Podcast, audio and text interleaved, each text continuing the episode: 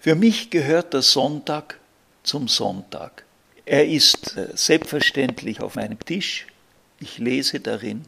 Ich freue mich über die Nachrichten. Es ist eine Zeit für meinen Glauben, ihn zu stärken, kompetente Berichte zu lesen, manches zu erfahren aus der Welt der Kirche, der Welt der Religionen, Anregungen für mein persönliches geistliches Leben.